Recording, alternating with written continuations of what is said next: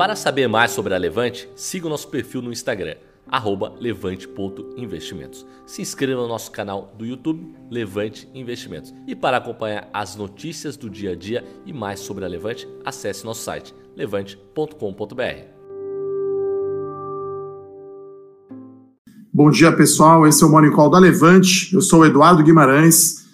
Todas as notícias aqui que você precisa saber para começar o dia muito bem informado no mercado financeiro, né? Então, vou falar hoje aqui rapidamente né, do corte do CDI lá na China, né? A, a Europa, a França e a Alemanha talvez adiando aí a abertura da quarentena.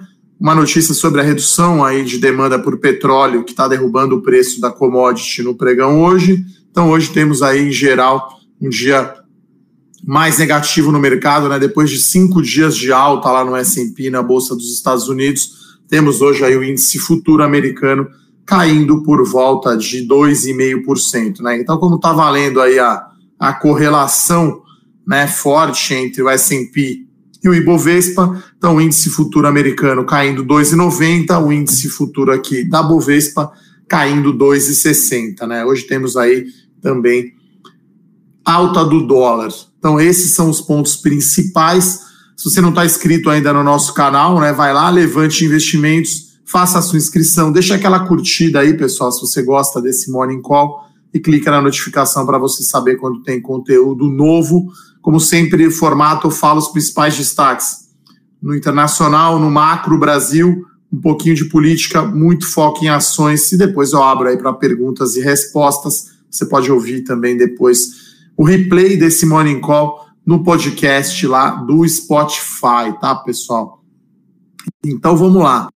Primeiro, o dia começou mais negativo lá na China, né? Então é, foi cortada a taxa de juros lá de referência, como se fosse o CDI da China, né? Então é, o Banco do Povo da China reduziu a taxa de empréstimo interbancário de 3,15 para 2,95. Então a primeira interpretação é que a China estaria precisando, né? A economia chinesa precisando de estímulos monetários. Né? Então, com isso, a gente teve aí bolsas da Ásia em queda. Não foi assim uma queda muito forte, né? A gente está falando aí no Japão 0,45 de queda, ontem tinha subido 3%, lá em Hong Kong 1,19 de queda, em Xangai, na China, 0,57. Né? A China nunca cai muito, mercado coreano fechado, né? E o que está batendo hoje mais negativo é o petróleo, né? Então, o petróleo aí do tipo Brent já voltou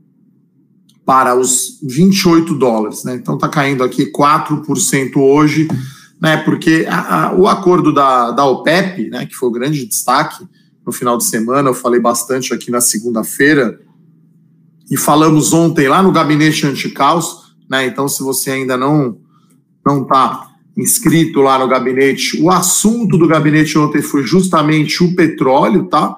Então, é, vou colocar o link aqui para você, né? Para você ver. O último gabinete foi exatamente sobre petróleo. Então, parece que voltou a racionalidade aos mercados, né? É, só que é, nem todos os players, talvez, é, vão entrar com essa disciplina para cortar a produção, né? Só para lembrar, foi, foi um corte aí anunciado de 9,7 milhões de, de, de barris dia. Esse foi o acordo, mais de 20 países, né? Não só os países da OPEP, Organização dos Países Produtores e Exportadores de Petróleo. Então, o que, o mercado está vendo, né? Enquanto esse, esse corte de produção não entra no mês de maio, o pessoal está vendendo aí no mês de abril. Né? Então, o que pode acontecer, talvez, ao PEP na próxima reunião lá de maio, no começo de maio, revisar né, e ter que cortar mais a produção, né? porque parece que a, a queda na demanda de petróleo está muito mais forte do que né, se estima aí 30% aí de queda na demanda de petróleo é, agora, no mês de abril.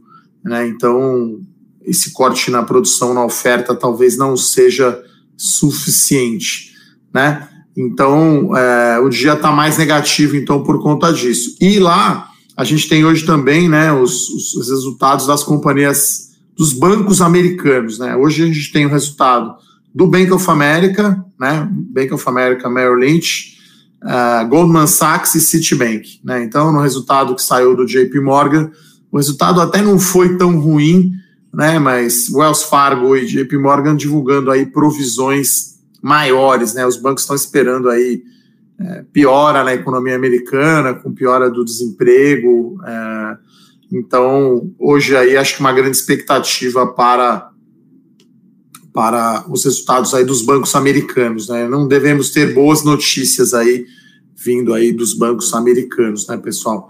Ah, então, esse é o cenário internacional, né? Na Europa, apesar de alguns países já começando a abrir, né, como a Dinamarca, a, abrindo algumas escolas, e a Áustria, né, já abrindo alguns comércios, a própria Itália, né, já nem tanto ali na região da Lombardia, mas outras regiões não estão afetadas.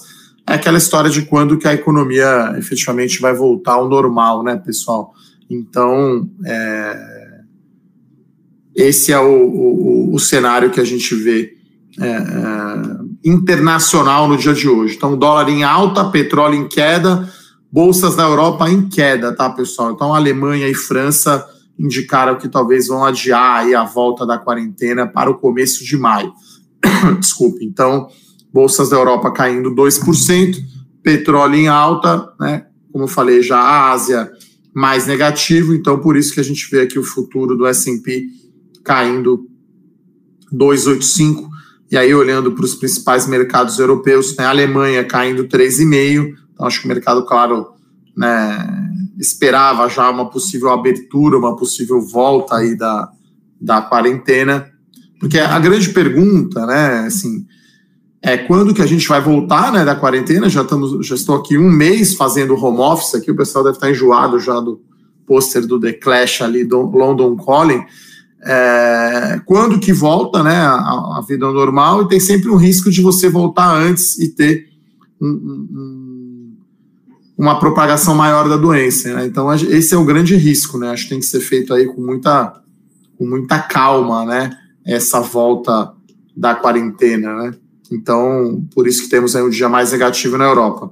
Então, no cenário corporativo, a gente tem poucas notícias, né? Aqui tem uma notícia que a relação entre os shopping centers e os lojistas estão estremecidas, né? É, algumas empresas, aí estou falando de Guatemi, Aliança Sonai, Multiplan e BR Malls, entrando com ações de despejo contra os lojistas, né? Então, está tendo atraso no pagamento dos aluguéis, né? Acho que já eram lojas ou lojistas talvez que não estavam indo tão bem, e aí agora com a quarentena, né, realmente é, com o fechamento dos shoppings, caiu o faturamento, essas empresas não estão tendo condição de pagar o aluguel, né? Então, a, até a própria recomendação da Abrace, que é a Associação Brasileira de Shopping Centers, né, para que, que não recomenda aí essa judicialização né, dessas disputas. Né? Vai ser um caso muito, nesse caso, a discussão caso a caso entre as empresas de shopping e lojistas é uma relação desigual aí de poder, vamos chamar assim, né?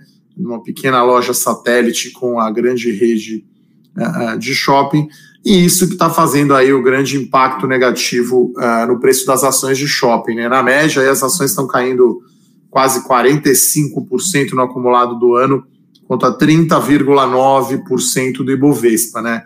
Até falando um pouquinho de Ibovespa, né? A gente está vendo aqui o índice ontem quase bateu aí os seus 80 mil pontos, né? Voltou. Hoje está abrindo aqui em queda de 0,19, né? O futuro caindo 2,5. Hoje acho que teremos aí um impacto bem negativo aí nas ações da Petrobras, né, pessoal? Petrobras indicando aqui queda de 3,20. Então, voltando para a notícia de shopping, é uma notícia negativa para o setor, mas ainda é uma parcela bem pequenininha, né? A gente está falando de seis casos, né? Aí ele cita ali do, a CVC, uma loja da CVC e da TNG, né? Acho que loja de vestuário vai sofrer bastante, né, nessa crise. Enfim, então é uma notícia negativa, mas acho que o grande catalisador aí para as empresas de shopping é a duração dessa quarentena.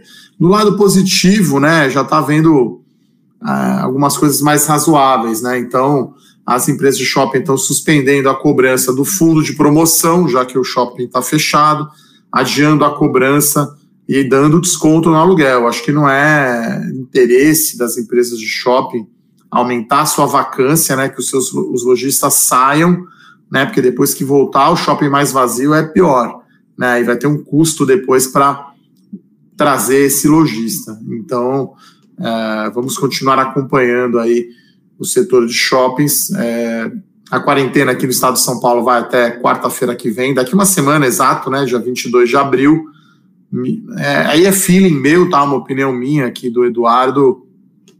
Talvez aqui a gente saia da quarentena só em maio, né, pessoal? Acho difícil no mês de abril voltar. A gente está vendo alguma coisa, algum comércio, alguma coisa voltando, mas é muito incipiente, né? Acho que pelo silêncio que está aqui no bairro aqui, dá para ver que está bem tranquilo, né? Praticamente sem voo nenhum, né? Minha casa aqui no Itaim, o avião passava quase que em cima aqui do apartamento, quase não escutando, né? escutando muita moto, né? Dali, Rap, Motoboy, iFood, enfim, os serviços de delivery. Até nessa linha, né, saiu um dado aí da, da EBIT, né, que o e-commerce, o comércio eletrônico teve um excelente desempenho na primeira semana de abril, né, então isso não é novidade, então, é, forte desempenho aí do comércio eletrônico.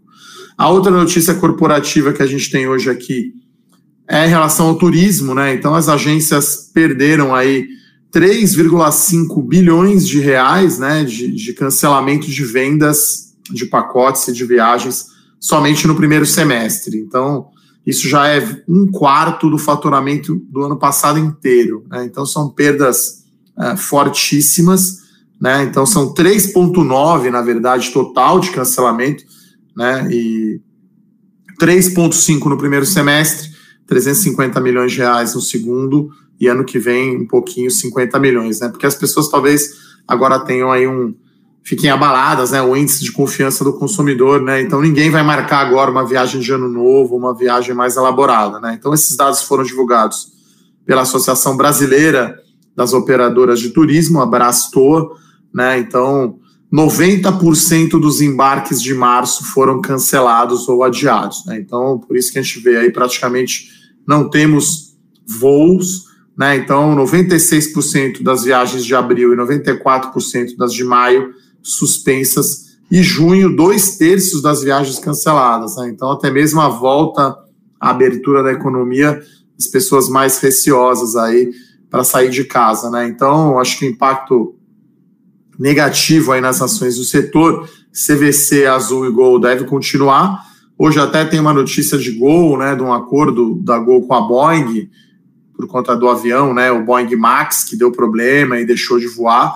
Até uma notícia levemente positiva aí para para Gol, né, ser compensada aí por esse problema aí do avião da Boeing, mas uh, o cenário não é positivo, obviamente, para o setor de turismo. Né? Então, apesar da forte queda aí do preço das ações, como a gente fala aqui, difícil pegar uma faca caindo, né? então o risco é muito alto. Né? A gente não sabe mais quanto tempo que vai é, continuar, tem um risco de liquidez, apesar aí do pacote de ajuda do governo, é um setor aí o mais afetado, né? a linha de frente aí do, do, da bolsa, né, que é mais afetada aí pelo, pelo coronavírus.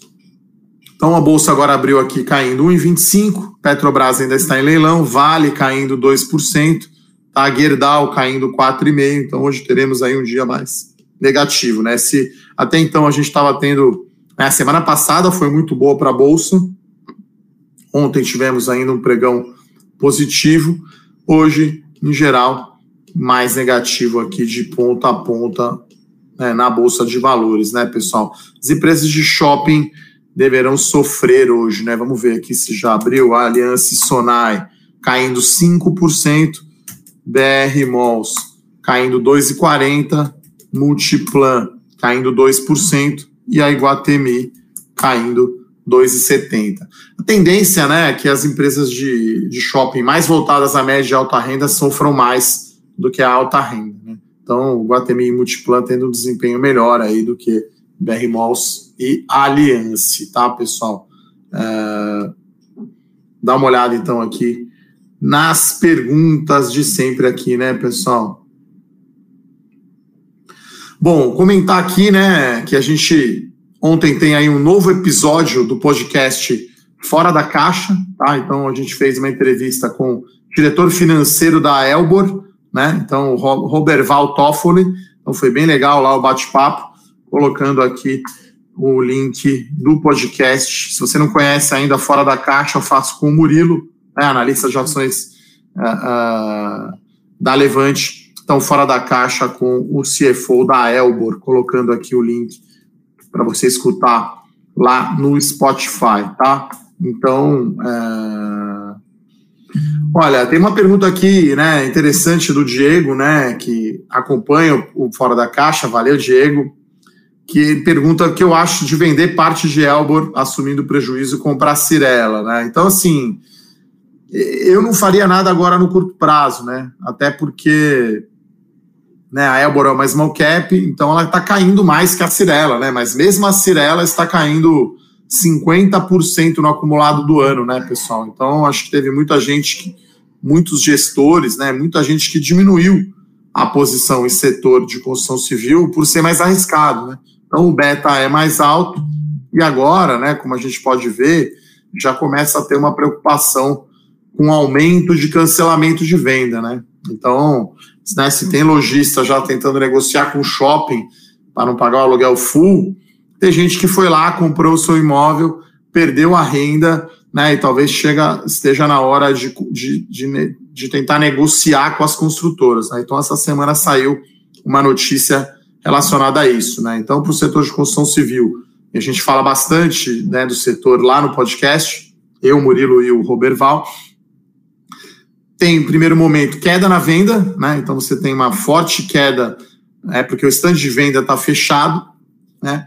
Você vai ter é, adiamento de lançamento e começa a ter uma preocupação pelo fantasma aí do setor, que é o cancelamento de vendas. Tá, então as ações da, da, da Cirela aqui caindo 51,4% no ano, Elbor caindo 61,5%, né? Então, Elbor, como é mais small cap, até como eu quase falei aqui, Tecnisa, né? Tecnisa também é outra que está caindo forte também, caindo 60% no ano. Né? Então, essas small caps, até por ter tido algum, algum fundo que foi lá e reduziu a posição, né? Por conta de risco, como eu já comentei aqui, né, o pessoal diversificando, colocando mais setores e mais ações. Então, Diego, eu, eu manteria, tá? Assim, se você não tem Cirela, acho que deveria ter, porque é, uma, é a maior empresa do setor, né?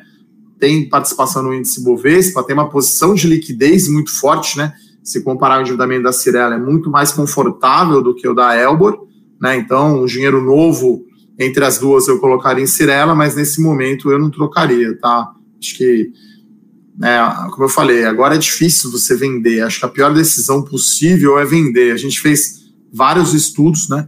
Então, se você perde os dias bons da bolsa, o seu retorno de longo prazo ele é muito diferente, tá? Então, é, acho que tem que ter a disciplina agora de segurar, né? Não vender e, se possível, ir às compras aí com parcimônia. Eu estava calculando aqui, né, o preço da bolsa de ontem em relação ao fundo, né, o topo mais baixo da bolsa, o ponto mais baixo da bolsa em março, de 63.500 pontos, a gente está falando já de 25% de alta, né? Então teve gente que, né, que investiu, ganhou aí 25%, né? É claro que talvez dependendo do papel é, ganhou mais. Uh, só um complemento aqui à, à, pergunta do Diego, né? Dividendo nesse momento vai estar suspenso, né? Acho que quase todas as empresas estão adiando pagamento de dividendos, né? E qualquer dividendo extraordinário agora está fora de cogitação.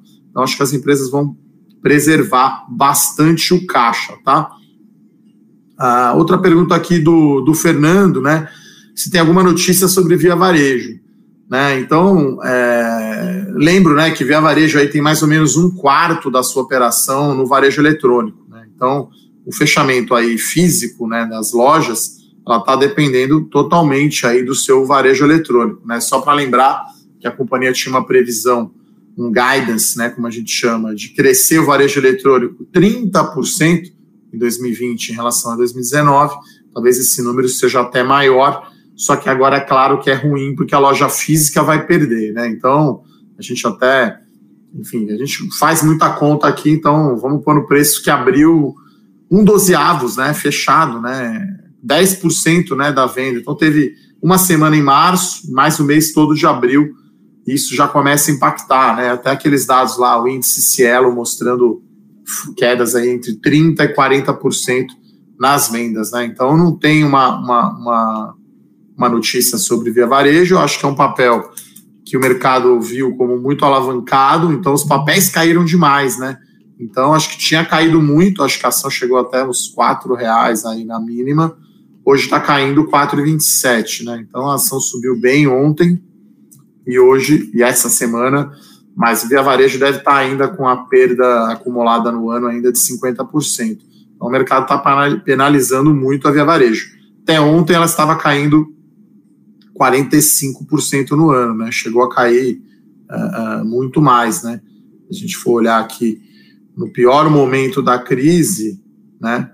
Via varejo chegou a cair quase 70%, né, pessoal? Então, bem, bem negativo aí, né? As ações, acho que pegou no caso de Via Varejo o fato da XP, né, ter reduzido a sua posição. Acho que tem muita gente que segue dos grandes gestores que tem papel, então a pessoa física vai lá e compra, né? um, mundo de investimento não é assim tão simples, né?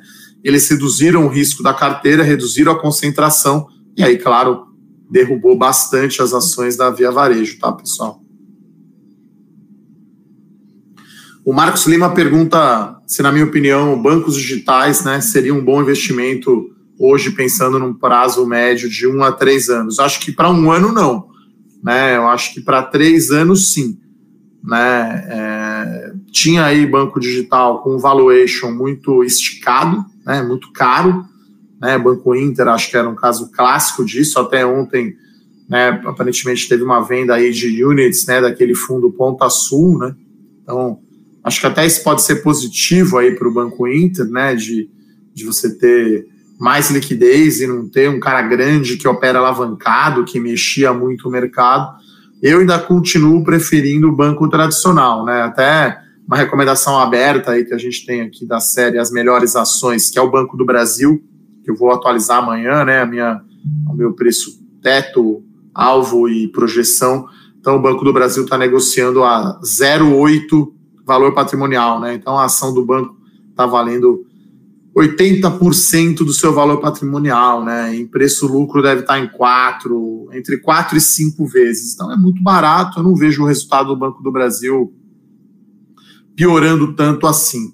Então ainda prefiro, mesmo talvez com a queda aí mais forte é, de banco tradicional, banco, banco digital também caiu muito, né? Vou comparar aqui, vamos comparar as, o desempenho aqui de Banco do Brasil, Itaú com o Banco Inter, por exemplo. É, então, acho que ainda está, ainda é um valuation caro, na minha opinião, né? O banco digital. E aí você tem que ter um crescimento grande, né?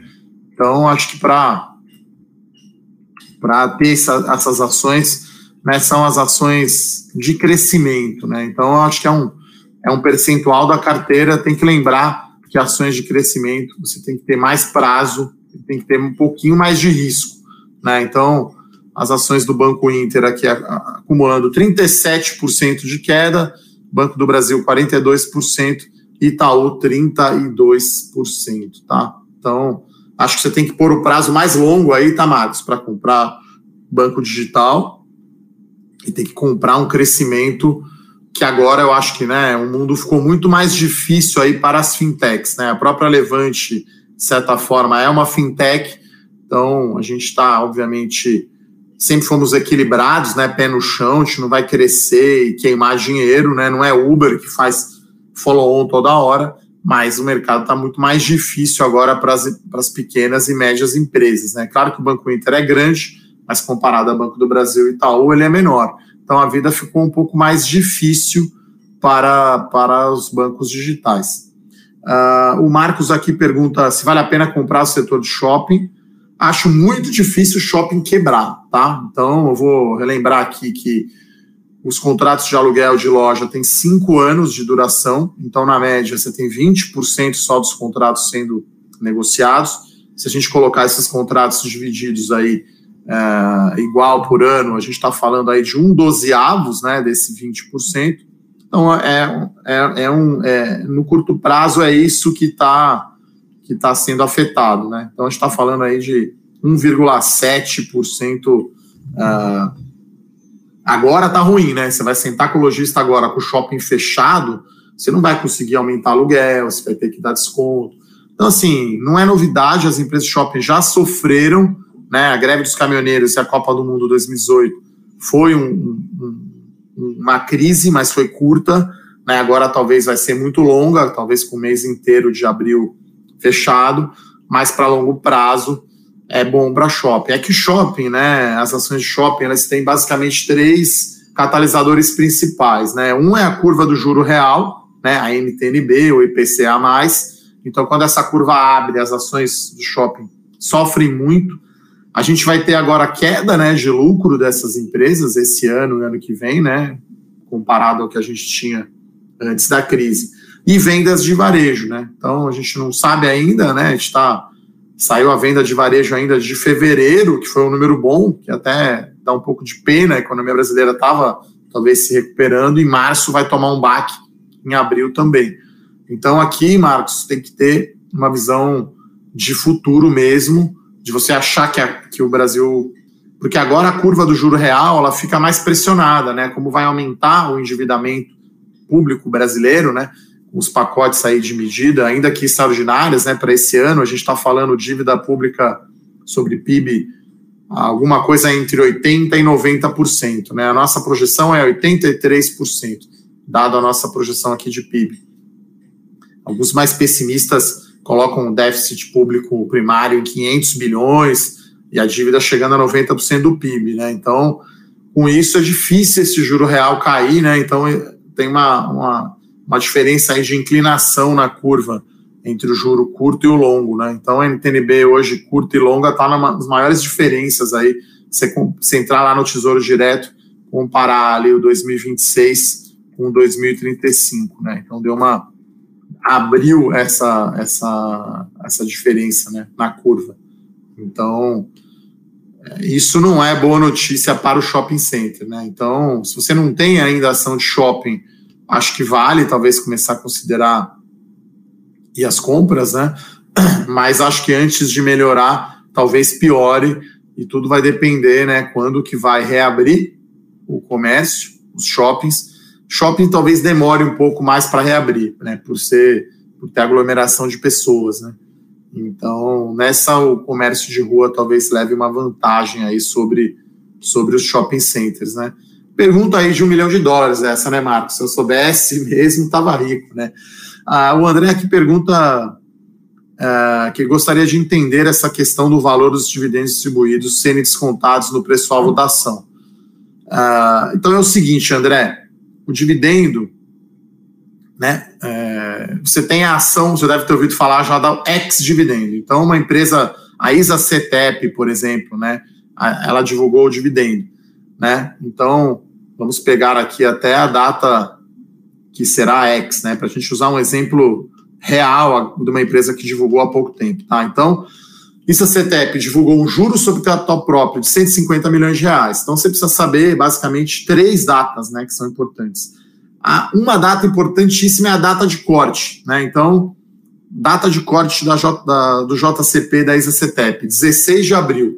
Então, todos os acionistas que tinham posição na ação até 16 de abril terão direito a receber esse dividendo. E a data do pagamento, informada pela companhia, 29 de abril. Então, né, você pode comprar agora ações lá da ISA CETEP, o dividendo é de 22, quase 23 centavos por ação, tá? Dá um JCP yield, né? Se você divide esse valor do juro pela cotação da ação, de 1%. E no dia 17 as ações negociam X. Então, nesse dia, quem comprar as ações da, da ISACETEP não vai ter direito ao dividendo. Então, o que, que a Bolsa faz, né, para ficar. É, é, qual que é o ajuste que ela faz? Como a companhia, quando as ações ficam X, praticamente ela já provisionou esse pagamento, né? Inclusive o dinheiro sai do caixa da empresa e vai para os dividendos a pagar e aí a bolsa vai lá e ajusta, porque agora quem comprar é, a ação da, da ISA-CETEP não vai ter direito a esses 23 centavos por ação. Né? Então, tudo mais constante. Dia 16 vai fechar a ação, no dia seguinte a bolsa vai lá e reduz esses 23 centavos. Porque quem compra a ação nesse dia não vai ter direito ao dividendo. Né? Então, imagina que você, né, sei lá, vamos dizer que a ação está R$19,23, né? Então você foi lá, acionista no dia 16, comprou. Né? Você, né, você vai pagar R$19,23, recebe 23. No dia seguinte é 19, né? Tudo mais constante, né? Então, porque você compra a ação e não vai ter esse direito. Então, essa é a diferença para deixar, é isso que acontece. Então, são essas três datas que são muito importantes, né? Quando sai a data que eles divulgam o dividendo, né? Porque se o dividendo é alto, muitas, muitos fundos, pessoas físicas vão lá e compram a ação para receber esse dividendo. Lembrando que ele é. O dividendo é isento de imposto de renda, né? O juros sobre capital próprio tem imposto de renda de 15%. E aí é, é, a data corte, né? Qual que é a data limite para você ter a ação e quando ela fica ex. Na nossa estratégia aqui de dividendos, né? A nossa carteira a ideia é que você tenha é, é, o dividendo no longo prazo, né? Inclusive, a gente não fica operando essas datas, né? Então, não quero que você vá lá e compre uma ação que anunciou um dividendo, porque depois que ela pagar e ficar X, vai ajustar a ação, né? Então, se você compra, recebe o dividendo e vende depois, teoricamente você ganharia só o dividendo, né? Então, não dá, não é para ficar operando isso. É para você ter ações que pagam dividendos recorrentemente pegar essa renda, comprar mais ações e reinvestir, criar uma renda passiva. E a gente mostrou que se você reinvestir os dividendos, dá praticamente o dobro do retorno, se você considera um período longo aí de 10 anos, por exemplo. Né? A gente fez um relatório mostrando as ações do Bradesco nos últimos 10 anos. O investidor que reinvestiu os dividendos, ou JCP, teve um retorno médio aí anual de 8%. Quem não reinvestiu, quem gastou esses dividendos, teve ganho de 4%. Então, muito importante aí reinvestir os dividendos, tá, pessoal? Uh, índice aqui caindo 2%, então, como eu falei, né, vai ficar muito em linha aqui com a Bolsa Americana, né? Estou olhando aqui o futuro dos Estados Unidos, está caindo 3%, né? Está até caindo mais forte lá. Petróleo está caindo quase 5%, tá? Vamos lá ver as perguntas. Acho que ficou claro, né? Essa, essa pergunta aqui do André sobre dividendos, tá? Olha, o Joaquim pergunta aqui né, se as empresas de frigoríficos podem se destacar positivamente no cenário atual. Sim, né? Inclusive está tendo uh, né, fechamento aí de plantas de frigoríficos dos Estados Unidos devido ao coronavírus. Está né, tá havendo habilitação de plantas né, de abate de carne bovina, suína e, e de frango aqui no Brasil para exportar, né? Não, então é bem positivo, né? Com a retomada da China, talvez retomada, né? É, as pessoas vão continuar comendo, né? Acho que né, você está vendo talvez aí a sua fatura do cartão cair bastante, né? Então é, você vai rever, né? Os gastos se re, efetivamente eles eram realmente necessários, né? Então, é, é importante esse, esse fato. Então, visão positiva né, para o setor de frigoríficos, claro, mas né, uma volatilidade aí no curto prazo, dependendo principalmente uh, da China. Né? Estou uh, dando uma olhada aqui nas perguntas. Bom, o Fábio fala aqui que vai ter que cancelar o Bolsa 3.0. Bom, uma pena, né, Fábio? Se você tiver no período de carência aí dos 15 dias, você vai ter o seu dinheiro, né? Vai ter, vai ter o reembolso, né? Até peço para o pessoal do atendimento aqui, se estiver assistindo, né, colocar o nosso WhatsApp aqui para o Fábio poder mandar mensagem, né? Enfim, falando aqui que suspendeu o contrato de trabalho dele por três meses, aí reduzindo o salário. Então, acho que, enfim, apertar o cinto agora, né, Fábio? Continue nos seguindo aí no canal. Se você assinou há menos de 15 dias, a gente pode, enfim, cancelar aí o produto e te devolver o dinheiro. Se foi há mais de 15 dias, daí, enfim, não, não tem como ajudar. Mas o pessoal do atendimento pode, pode, pode falar contigo, né? Você pode mandar e-mail, por bolsa, por atendimento arroba levante, também falar aqui pelo WhatsApp, tá? Por último, aqui a pergunta aqui da Gaúcha aqui, é, vale a pena continuar aportando em Tietê? Essa fusão com a Eneva vai ser uma boa furada? Olha, é muito difícil operar evento, tá? Então, por definição, eu não sei quando os eventos vão acontecer e por qual preço. Então, a Eneva fez uma boa proposta, né? Parte em dinheiro, parte em ações para os acionistas da SGT. Foi uma oferta, como a gente chama, considerada hostil, né? É, e eles estão avaliando. Então, cria, do ponto de vista estratégico a, estratégico, a segunda maior geradora de energia elétrica do Brasil. Tem muita sinergia, fica mais diversificado, né? A SGT mais focada em hidrelétrica e a, a Eneva com gás, com termoelétrica e eólica, outras fontes de energia, diversifica a geração, né? Tem ganhos de sinergia, parece um negócio muito bom né, as ações até ontem subiram bastante forte. Acho que o mercado interpretou, interpretou que a Eneva foi para cima, né, realmente está querendo fazer o negócio acontecer. BNDES é um dos acionistas lá da, da, da SGT, então é difícil você operar evento, tá? Então, a, nem a Eneva nem a, a SGT estão nenhuma das minhas carteiras aqui da Levante. Tá? Ontem as ações da GT subiram 9%. Né? Então, claro que essa estratégia de evento atrai bastante gente, né? pessoal que opera é, é, curto prazo, mas a gente não sabe se efetivamente essa transação vai sair né? e a que preço. Né? Então, hoje as ações até estão aqui no 0 a 0, né? a Eneva subindo 0,38, Tietê caindo 0,32, são ações muito mais previsíveis né, do setor elétrico. Então, não tem como aí, tá, Gaúcho, a gente fazer, ficar operando evento, né? Não, não tem como, como saber, né? Então, acho que é isso. Vou dar uma olhada aqui. Uh, bom, o pessoal aqui fala que me mandou uma pergunta no Insta. Se você puder me mandar, enfim, por e-mail lá no meu canal do YouTube, é mais fácil, tá? Para eu responder, tá? Então, até se quiser colocar a pergunta aqui no, no, no Morning Call, né? Aqui que eu respondo aí as perguntas do pessoal, né? Então, acho que fica mais fácil. Ah, o Alexandre aqui. Obrigado, Alexandre, né? Você assinou Melhores Ações ontem com desconto. Seja muito bem-vindo. Então, amanhã vamos ter relatório aí do Melhores Ações, como eu já fiz um spoiler aqui.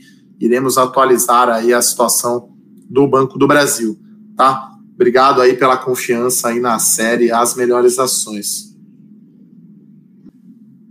Bom, o pessoal aqui do atendimento aqui da Levante colocou os números tá, de WhatsApp, tá, Fábio? Você falar com o pessoal aí, é... estamos sempre à disposição, tá? Então é isso. Desejar a todos, então, um excelente dia, um abraço e até amanhã. Bons negócios aí. Tchau, tchau.